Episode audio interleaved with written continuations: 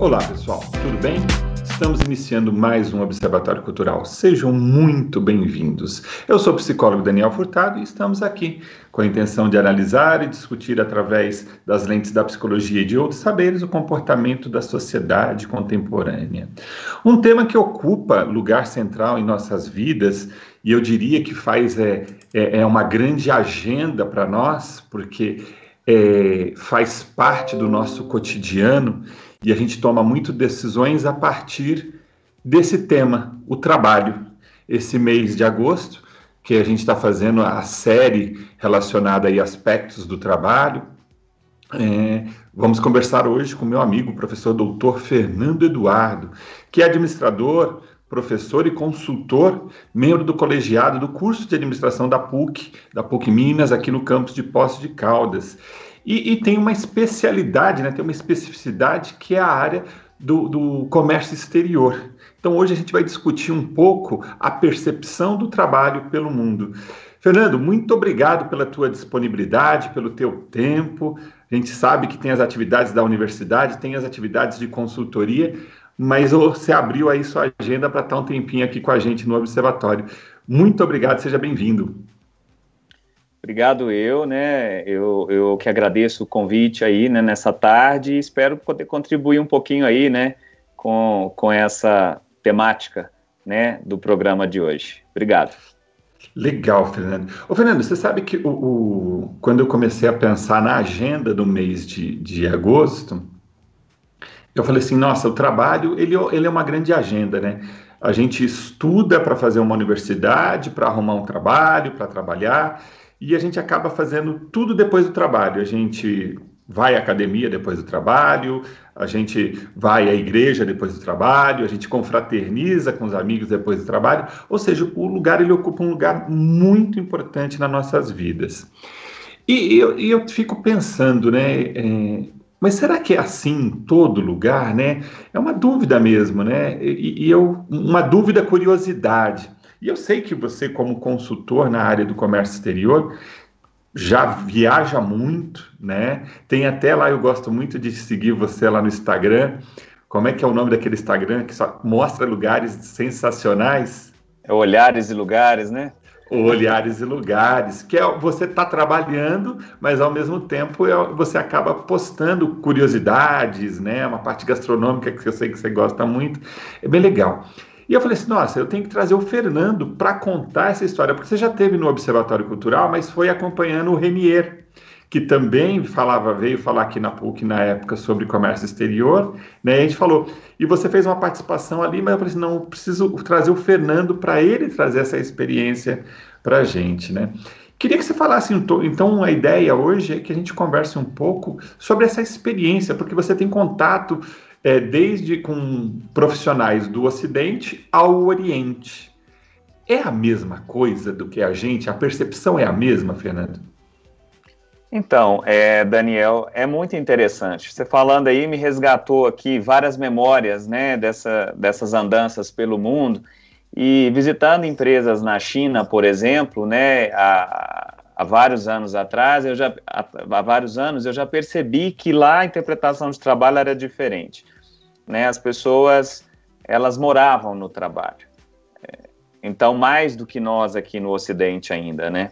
Por outro lado, eu tenho amigos na Islândia e lá eles trabalham apenas, ah, acredito eu, que cinco ou seis horas por dia. O restante é dedicado à família, ao lazer, é dedicado a atividades esportivas, ao bem-estar das famílias. Então, é, eu acho que cada lugar do mundo tem uma interpretação de trabalho. Os Estados Unidos, eles são muito mais workaholics do que nós aqui no Brasil, apesar do brasileiro seguir muito o modelo americano, muito mais uhum. do que o europeu, né, nesse sentido. E o que vem sendo modernizado e mudado no mundo vem de empresas da área da tecnologia, né? Que vem da cultura do Google, do Facebook, da Microsoft, daqueles empregos mais flexíveis, etc. O home office já vem sendo adotado por essas empresas há muito tempo, que agora com a pandemia chegou com força total no mundo. Mas eu acho que a percepção sim é diferente, sabe? Dependendo do país, dependendo da cultura. E, e que legal, assim, é, essa tua essa tua fala, porque a gente começa de cara a perceber. Então, é, a hipótese ela é verdadeira. Sim, a percepção é diferente. Né? Os chineses, ali como você está falando, esse, é, os chineses, eu tenho uma ideia, no Japão também o trabalho é de muitas horas, né? Será que a diferença começa, você consegue fazer um paralelo, você pode fazer um paralelo entre Ocidente e Oriente? É, então, a gente tem alguns dados interessantes, porque assim, a, o índice de suicídio por conta do trabalho no Oriente é muito alto, né? Segundo uhum. a Organização Internacional do Trabalho. É, devido a, a, não ter a, a, vida particular e outros interesses né, é, equilibrados com o trabalho. Então, assim, as pessoas trabalham praticamente 24 horas, dormem muito pouco, vivem no trabalho, como eu disse, né? Eu visitei algumas indústrias na China é, no último ano que eu estive lá em 2013, já faz sete anos, e é, naquela ocasião eu observei muito isso, né? Eu perguntava para eles: vocês não visitam seus familiares, vocês não saem do trabalho? Não, a gente tem uma quadra de esportes aqui dentro. Quando dá tempo, a gente vai lá, joga um basquete. Era o jogo que eles. Aqui dentro é dentro da fábrica. Dentro da fábrica. né, eles relatando. Então, a, eles moravam ali, viviam ali, né, se alimentavam. E, e, uma vez por ano, no Ano Novo Chinês, é que eles saíam para visitar os amigos e os parentes. Somente nessa época. Isso há sete anos. Então, é, já é uma interpretação diferente, né? E aí eu acho que o, o, oriental, de uma maneira geral, como ele é mais pacífico, ele é mais é, conivente com a ordem, com a superioridade, com a hierarquia, uhum. talvez isso possa ter uma relação né, diferente do, do, do, do Ocidente. Por exemplo, as leis trabalhistas na França, né, que foi um dos países pioneiros nessa questão dos direitos do trabalhador, e nós aqui no Brasil adaptamos muito da legislação francesa é, na questão do trabalho. Então, assim, eu acho que as mudanças do Ocidente, principalmente da América Latina, se inspiraram na Europa. No Oriente, eu acredito que ainda vai muito pela questão da religião, do budismo e, e da crença mesmo, né, é, do trabalho ser passado de geração para geração, no caso do Japão é, e da competitividade hoje em dia também, né? Na China hoje é, é, um absurdo, é um bilhão de pessoas que nós temos lá, e sendo que o, o trabalho lá para eles é uma coisa fundamental, eles, eles precisam mesmo e realmente é, acultuam o trabalho. Então, a, a diferença básica entre o Ocidente e o Oriente, no meu ponto de vista, eu acho que no Ocidente a gente tem uma influência mais de equilíbrio do trabalho com a vida pessoal, Porém, porém, Orcaholics, mesmo você estando ali fora do seu ambiente, estamos conectados o tempo todo, né? E, e, e, as pessoas ali hoje com a internet, com o WhatsApp, com tantas redes sociais estão ainda ligadas ao trabalho, mas o ocidental ele não tem essa, essa, essa, essa parte do lazer. Então é, é, é um pouco diferente, oriental, desculpa. Oriental não tem essa parte do lazer. Então, assim, é, eu vejo uma diferença muito grande entre a relação com o trabalho. Nossa, eu, você me fez lembrar de um, de um, de um, de um momento em que eu estava conversando com uma amiga que mora no Japão. A minha pesquisa, na verdade, a minha conversa com ela foi a respeito mesmo da questão do suicídio que você trouxe agora relacionado ao trabalho. E a gente tem índices no, no Japão, segundo a Organização Mundial da Saúde, o índice aí está para 49 é, suicídios para cada 100 mil habitantes. No Brasil, é 9, para ter um comparativo. Né? Estados Unidos está na faixa de 20, 21. Argentina, 15. Né? Então, é, o Japão ele está disparado com essa questão do suicídio. E, e numa época que eu estava fazendo um trabalho relacionado a suicídio, do ponto de vista aqui da, da psicologia, eu falei assim, deixa eu conversar com alguém que está lá para saber um pouco. E coincidentemente, na época, o marido dela, que é um brasileiro que está há 20 anos no Japão, trabalhava com a questão de tradução para brasileiros, o português e o japonês. Então ele acompanha brasileiros nos hospitais. Então uma pessoa que tem um problema de saúde, ele acompanha. Então ele trabalha muito próximo à saúde. E nessa conversa eu falei, a gente apareceu a questão do suicídio, a questão central era o suicídio, mas apareceu a questão do trabalho, da pressão social e cultural é, para o desempenho, para a produtividade. Daí eu falei assim, ainda assim, tudo bem, é, você tem aí a questão do trabalho, mas e a gente foi uma conversa extensa, né? E a gente ele trouxe uma coisa que eu achei bastante interessante, que eu acho que vai trazer aqui para nossa conversa. É, ele fala que o, a ideia de suicídio no Oriente está ligado à, à honra, porque vem lá dos samurais que cometiam o araquiri. Então, é, é, é honroso para aquele, aquele indivíduo que não atingir o objetivo, é melhor que ele se mate, né? Ele, ele pelo menos, se ele não conseguiu o objetivo, ele então ele, ele elimina a própria vida, se é que a gente pode falar assim. Mas tem a ver com isso, com a questão de produtividade e de resultado social. Desse ponto de vista, ô Fernando, é, é, você acha, você já falou de que o, o ocidental né, vem com a questão do, do mais importante do equilíbrio trabalho, lazer, família, né? Nessas suas andanças, você falou da Islândia, que trabalha cinco horas, temos o Workaholic, e você é um professor da área da administração, e eu sei que no curso de administração vocês também têm a questão do RH, né? Como melhorar as relações do, da empresa com o trabalhador. Uhum. Como é que você vê isso hoje, a questão, por exemplo, da qualidade de vida no trabalho, nessa perspectiva é, de equilíbrio pessoal, equilíbrio emocional, relacionada à produtividade? Então, é, Daniel, na perspectiva do Brasil ou na perspectiva de diversos países? Vamos lá, traz as duas áreas. É, então, a, eu não sou especialista na área de recursos humanos, né? É, eu trabalho com comércio, estratégia, marketing, mas é, o que eu observo muitas vezes, né, é que é uma falta de descontrole completo das empresas hoje, é, e aqui no Brasil, tá? E uh, no, em países também, por exemplo, como os Estados Unidos, mas eu vejo por exemplo, na Finlândia, nos países nórdicos europeus, é, uma outra perspectiva totalmente diferente desse descontrole. Eu vejo muito mais organização, muito mais respeito ao trabalhador, não trabalhador no sentido é, é, braçal ou feudal, assim, digamos assim, né? mas a, a, a pessoa que trabalha e a vida pessoal dela, né? com horários de reuniões mais organizados, é, a gente vê assim é, é, as pessoas muito mais comprometidas com o social, né, com a família, com, com o bem-estar e, obviamente, com o trabalho, mas muito bem dividido isso. Aqui no Brasil eu não percebo essa, essa, essa, essa organização.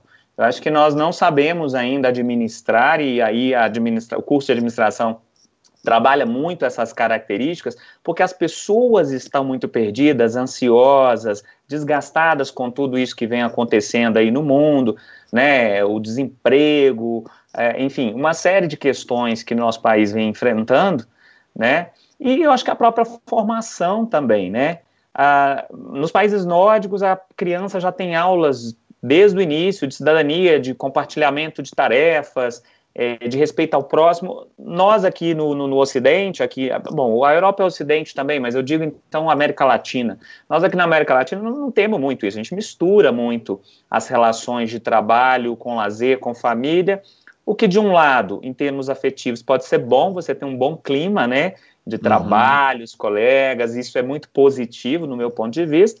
Por outro lado, é, eu acho que acaba confundindo e, e desorganizando essa estrutura né, é, de trabalho.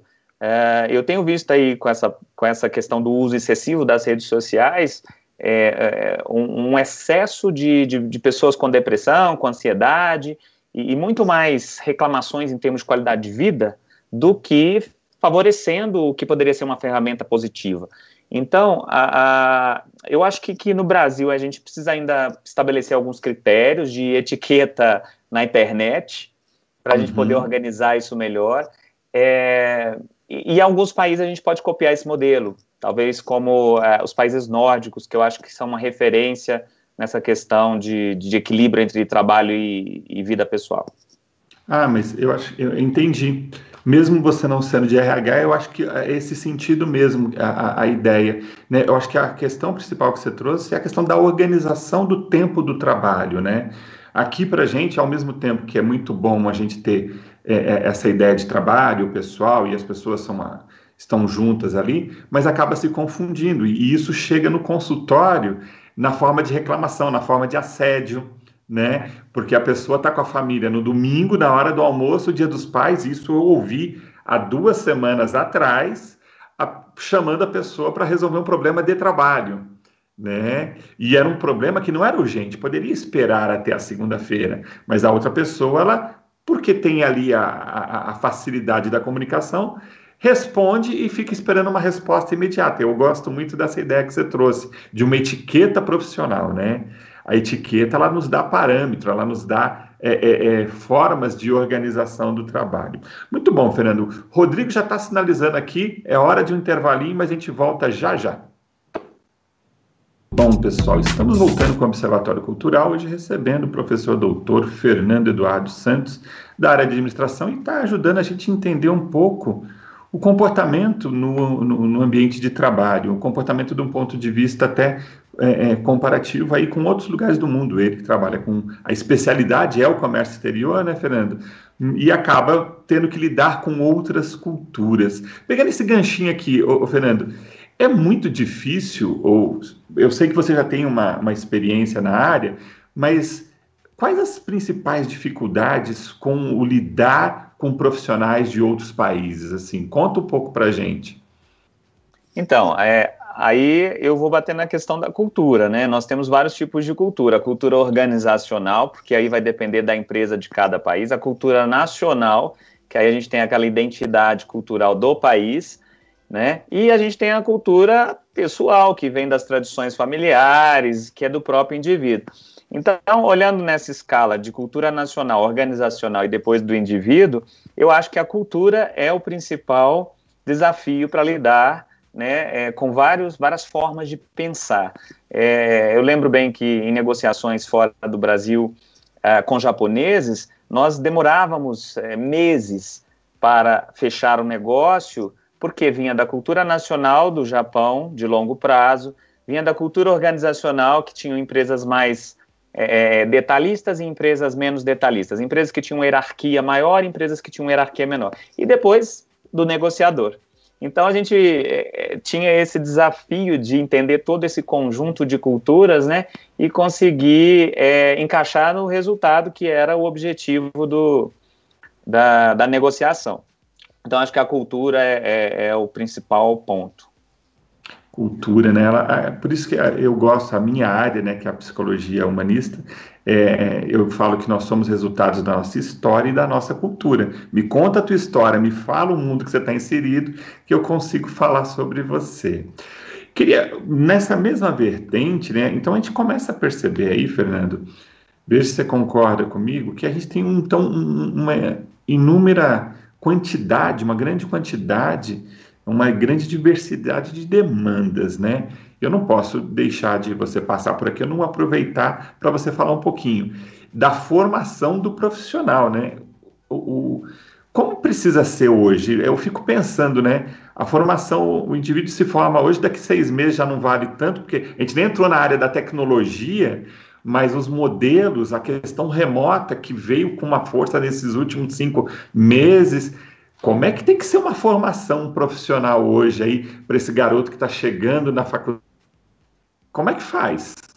Ah, então, Daniel, é uma coisa muito interessante isso aí. Eu tenho uma colega que é da área de recursos humanos, a professora Alessandra, que ela me ensinou uma coisa chamada chá, que é o C de conhecimento, o H de habilidade e o A de atitude.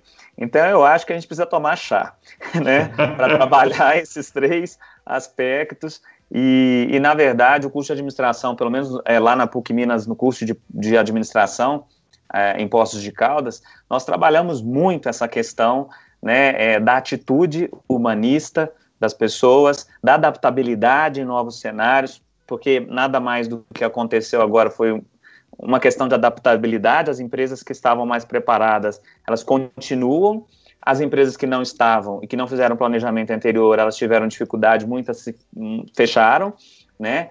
E é, a questão do conhecimento e da habilidade. Né, o conhecimento é o que a gente ensina em sala de aula, é o que os alunos aprendem, enfim, cursos executivos para empresários, etc. Né, e a habilidade vai de cada pessoa.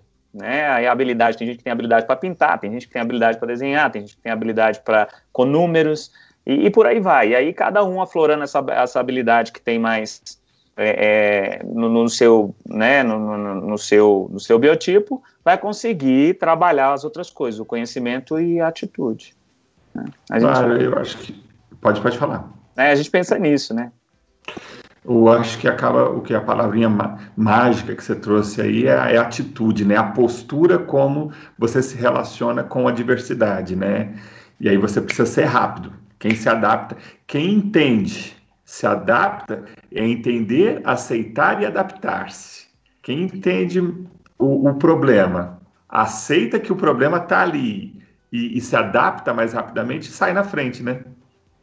É, então, aí é, é, a gente está falando do tema de hoje é trabalho, trabalho no mundo. Eu vejo que, por exemplo, a, a, eu gosto muito do, do jeito de adaptar do americano, apesar da cultura tem N mil coisas, etc., mas assim, é, pontos negativos e como toda outra cultura, mas eu acho que o americano ele sabe fazer uma reunião rápida e objetiva, ele sabe se adaptar a uma situação. Olha, olha, imagina as torres gêmeas caíram em 2001, daí a pouco eles fizeram uma série de coisas, já viveram outra, outra situação em 2008 que foi a bolha é, imobiliária, se reinventar. Então eles têm essa capacidade de Está incrível, incrível. Então, isso nós precisamos aprender com eles. Então, falando de, de, de, trabalho, de ações, de atitude no mundo, eu, eu acho que esse modelo americano é interessante.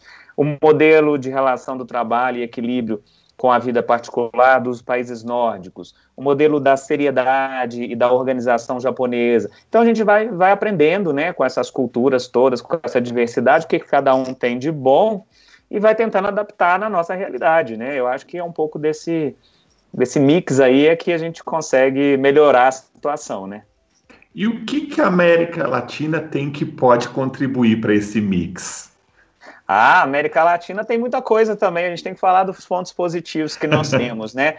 Ah, nós temos aceitabilidade, nós somos um povo muito receptivo, né? Ah, não tem só coisa ruim, porque muita gente também fala, ah, mas aqui nada funciona, aqui na... Não, gente, não vamos pensar assim. Eu acho que não é por aí. Eu acho que a gente está aqui é para agregar. Então, se a gente consegue trazer alguns elementos diferenciados de outros países, de outras culturas, para melhorar o que nós temos aqui, positivamente nós vamos conseguir um resultado melhor. Né? É, e aí a América Latina traz essa, essa questão do afetivo, essa questão da sociabilidade, que eu acho que de uma maneira ou de outra isso favorece as relações e pode sim estreitar negócios, melhorar a forma de se comunicar com o outro, né, e entender um pouco mais o outro, etc. Né. Na verdade é um, é um mix, né, mesmo, né, é um, a comida tem que ser bem temperada, né, e aí vai fazendo aqui o trocadilho com a gastronomia, então... a gente tem que saber temperar bem. Eu acho que é isso, né? Quando a gente vai para os extremos é onde a gente vê o problema, né? Falamos no primeiro bloco lá do Japão dessa rigidez, é onde a gente vê as pessoas tendo um, um, uma exigência que leva muitas vezes a pessoa ao suicídio. Enfim, eu acho que a gente precisa aprender a lidar com as situações e, e, e ainda pensando na ideia de organização do trabalho, essa ética do trabalho que você trouxe para a nossa conversa, eu acho que ela é muito importante sabermos né, é, como lidar com tudo isso. Pensando em como lidar com tudo isso, Fernando, um, um dos temas relacionados ao trabalho que tem sido recorrente na clínica psicológica uhum. é o trabalho remoto. Como é que você. Eu acho que a gente. Eu queria explorar esse tema com você em duas vertentes. O trabalho remoto deve estar sendo, para você que trabalha com outros países, diminui viagens, isso deve ter acontecido no mundo inteiro, deve ter. É, os negócios precisam continuar, estão, continuam acontecendo, uhum. deve ter coisas boas e coisas ruins com essa impossibilidade no momento de viagens não emergenciais. Uhum. Mas, por outro lado, a gente vê também pessoas, o trabalhador comum, nós aqui, chegando e estão em sofrimento devido a esse modelo de trabalho. Então vamos lá, para dividir. Fala um pouquinho como é que isso está sendo para o comércio exterior, esse trabalho, o como essa questão da tecnologia, o trabalho remoto, ajuda ou prejudica a questão desse trabalho no comércio exterior. Então, para comércio exterior, na verdade, é, tem como todas as outras áreas, também depois eu, se você me permitir, eu queria falar da área de educação também, né, que eu acho que é importante, mas a área do comércio exterior, especificamente, é, o ponto positivo é que hoje você não precisa sair mais e pegar um avião e viajar, então isso reduz o custo para a organização, então você pode fazer uma reunião online, né, então isso facilita muito, né, as negociações, olhando por esse ponto de vista, né, questão dos custos. É, por outro lado, a gente vê é, que a concorrência ela quadriplicou, porque antes você iria para um evento internacional onde estariam produtos e serviços expostos e o mundo que queria comprar aquele tipo de produto estaria ali. Hoje você abre um www, um blog, um Instagram e aí as pessoas se conectam por ali e é claro que surgiram muitos negócios no mundo inteiro, até porque foram 400 milhões de empregos perdidos, segundo a, a, Organização Internacional do Trabalho, e muitas pessoas tiveram que se reinventar. Como é que elas se reinventaram? Começaram a produzir diversos produtos, serviços em casa para vender. E onde é que elas. Qual era o canal de comercialização? Internet. Né? E aí despachava pelo correio, seja fabricado no Japão, seja fabricado na Itália, na África ou no Brasil. Então, a, isso falando de, de, pequenos negócios. Agora, em, em grande escala, né, é, eu vejo que também, ah, vamos falar de commodity um pouco, do café, da soja, é, esse universo nunca comercializou tanto, na verdade, porque os alimentos é, não vão deixar de ser comercializados por causa da pandemia, muito pelo contrário, o mundo precisa disso. Então as conexões ficaram mais rápidas através da internet, né, do WhatsApp, então o, tanto os vendedores quanto os compradores em qualquer lugar do mundo que eles estivessem, eles podem fazer essas transações a qualquer hora, então isso facilitou bastante. Então assim, a gente tem esses dois, né, a concorrência que aumentou muito, principalmente em produtos manufaturados e de uso direto do consumidor, e a facilidade né, de, de se fechar negociações por outro lado. Acho que foi mais nesse sentido. E na área de educação, eu acho que também. Né, eu vejo a diferença do primeiro semestre, né, as pessoas se adaptando com as novas tecnologias, e agora o segundo semestre eu já vejo que as pessoas já estão muito mais tranquilas, muito mais bem adaptadas com os uhum. sistemas, com a tecnologia, aquela ansiedade inicial ela deu uma acalmada. Então, assim, é, é, eu acho que também teve ponto positivo, otimização do tempo, recursos tecnológicos. Por outro lado, o trabalho também triplicou pela facilidade do acesso. Então, é, tem tudo um ponto negativo e um ponto positivo, né?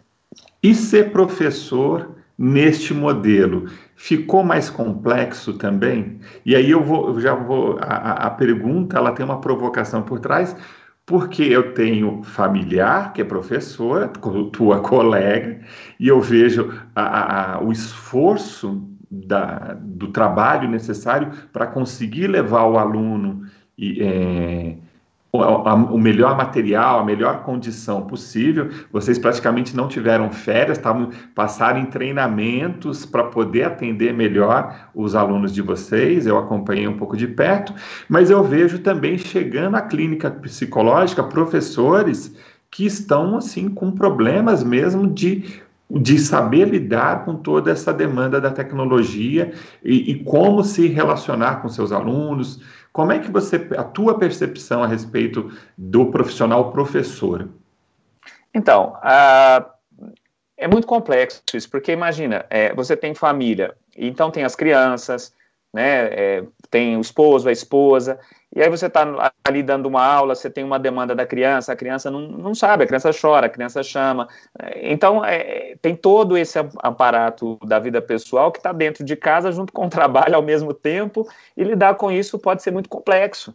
Então, a gente tem que, que ter resiliência para poder entender e paciência para poder entender esse processo, que é um processo de adaptação mesmo, né, de, organiza de reorganização da vida cotidiana das pessoas, e o professor está fazendo uma série de funções, né, a gente atende é, quase que 24 horas, né? Só enquanto não está dormindo.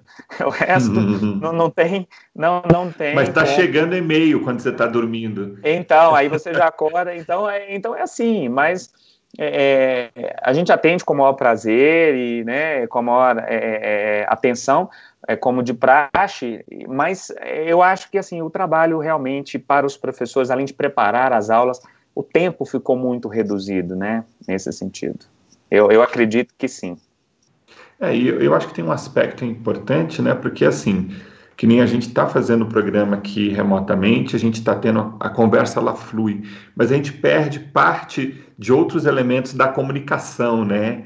Que é a, a, os gestos, né? O ambiente. Você acaba tendo que ter um outro tipo de concentração, que ela é mais exigente, porque é. você tem menos elementos te alimentando de informação.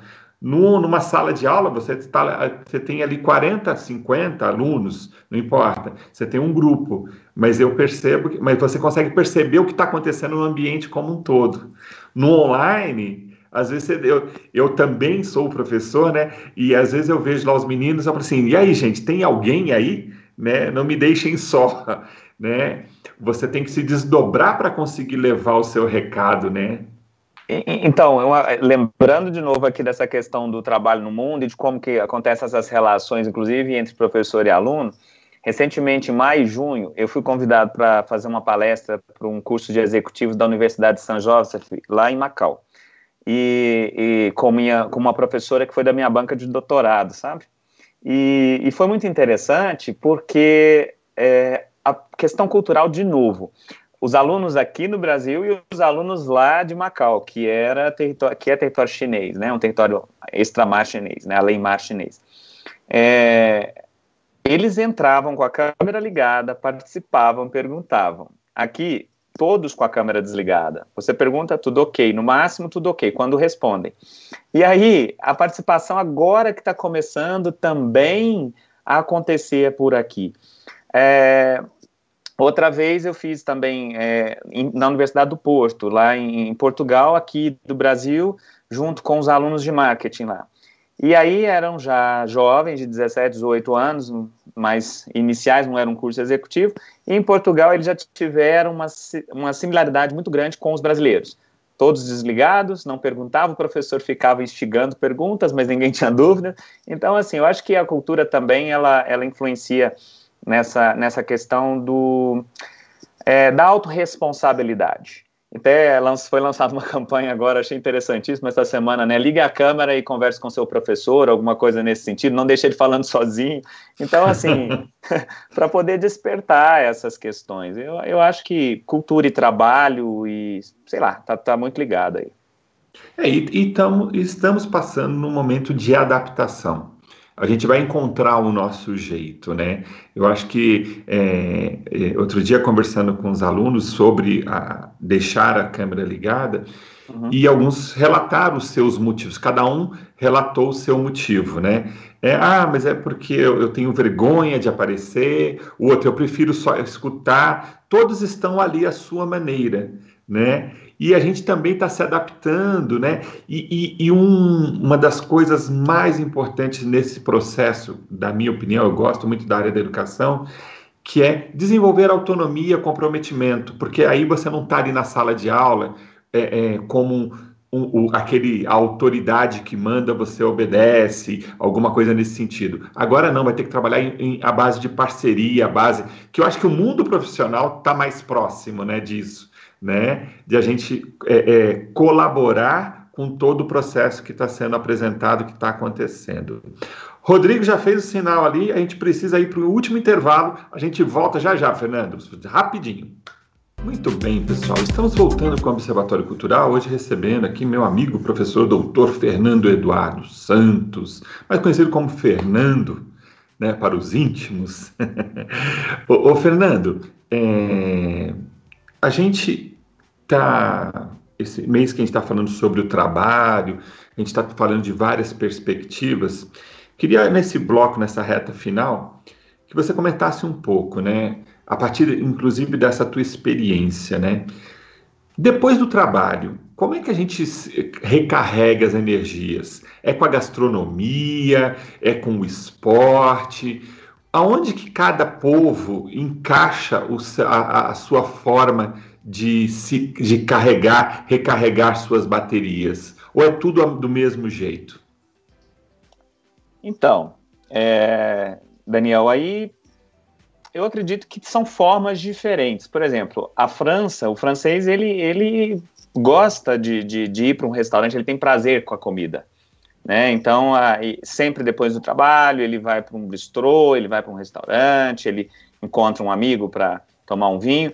Então, aqui no Brasil, o pessoal vai para o boteco, toma uma cerveja, né? É, nessas épocas de pandemia, isso é, não é tão possível, mas é, eu acho que a mesa, né, a gastronomia, ela, ela une as pessoas e ela, e ela promove, inclusive, é, esse alívio né, é, do, do, de pressões do trabalho e outros tipos é, de, enfim, de, de pressões que a pessoa tem na vida dela particular ou do trabalho. Eu acho que, que a, a mesa, né, as pessoas em volta da mesa sempre vão ter momentos prazerosos.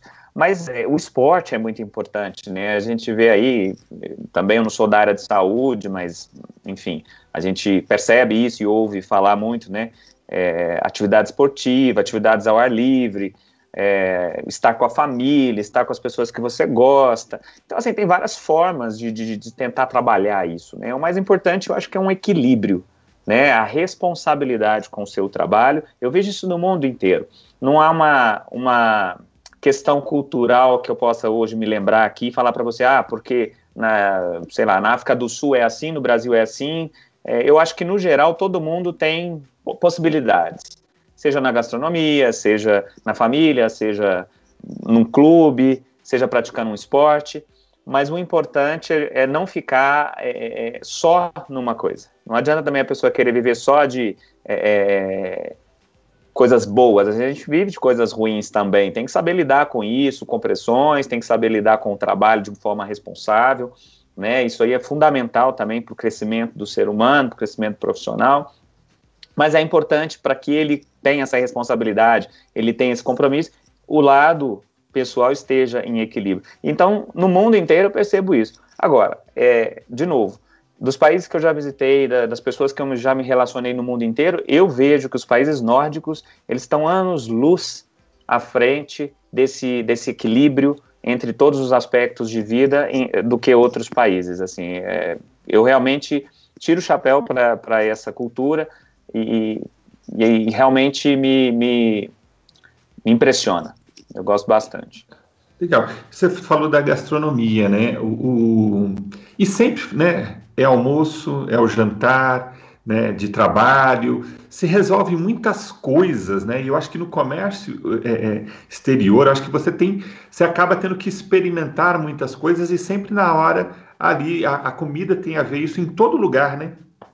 É, e aí é engraçado porque, Daniel, é, em qualquer situação, isso aí também é muito universal, é, em vários países da Europa, é, da África ou da Oceania, aqui na América Latina, é, ser convidado para um almoço de negócios, um café da manhã ou até mesmo um happy hour é uma extensão do trabalho de uma forma mais descontraída e muitas das vezes você pode conhecer o seu interlocutor, você consegue identificar pontos de negociação que você pode trabalhar naqueles encontros mais informais e com isso conseguir o objetivo que a empresa está buscando, né? Então eu acho que é, é muito importante essa parte da sociabilidade é, nesses encontros informais, porque fica descontraído, não tem aquela pressão, né, de você estar tá fazendo, batendo aquela meta, entre aspas, mas você tem a possibilidade também de conversar de uma maneira mais descontraída e, e aquilo flui melhor. Eu, eu tenho esse sentimento, assim, eu tenho observado isso, tem sido muito positivo, em todo mundo, assim. E o, o a gente vê, inclusive no cinema, retrata várias vezes essas situações de almoço, jantares, festas, de encontros profissionais. É, dá para agora ir um pouco até para um, uma área da curiosidade, assim. Queria que você relatasse um pouco nas suas andanças aí pelo mundo. tem países em que é mais difícil ou menos difícil? Tem uns que são mais fáceis ou é sempre a, é, é do mesmo jeito? Qual cultura que você fala assim, olha, é muito mais fácil negociar com os chineses do que com os franceses? É mais né, fácil com os americanos porque eles são mais objetivos? Como é que é esse, esse então, Daniel, quem me conhece sabe que eu gosto muito da França, particularmente falando da cultura, da gastronomia e do, do modo de vida. É, na França, eu acho muito fácil, é, é muito tranquilo, como nós aqui no Brasil, vamos para a mesa, conversamos, etc. É, a China, de novo, para mim é o país mais estranho, considerando a minha cultura que é ocidental, que é brasileira, né? É, em termos de alimentação, em termos de hábitos é, quando você vai para um encontro social que envolve comida e bebida. É, a Irlanda também é, tem uma questão relacionada com a cerveja muito, muito forte. É, a Escócia com o uísque. Então, assim, aí tem, tem países que vão mais para o lado da bebida alcoólica.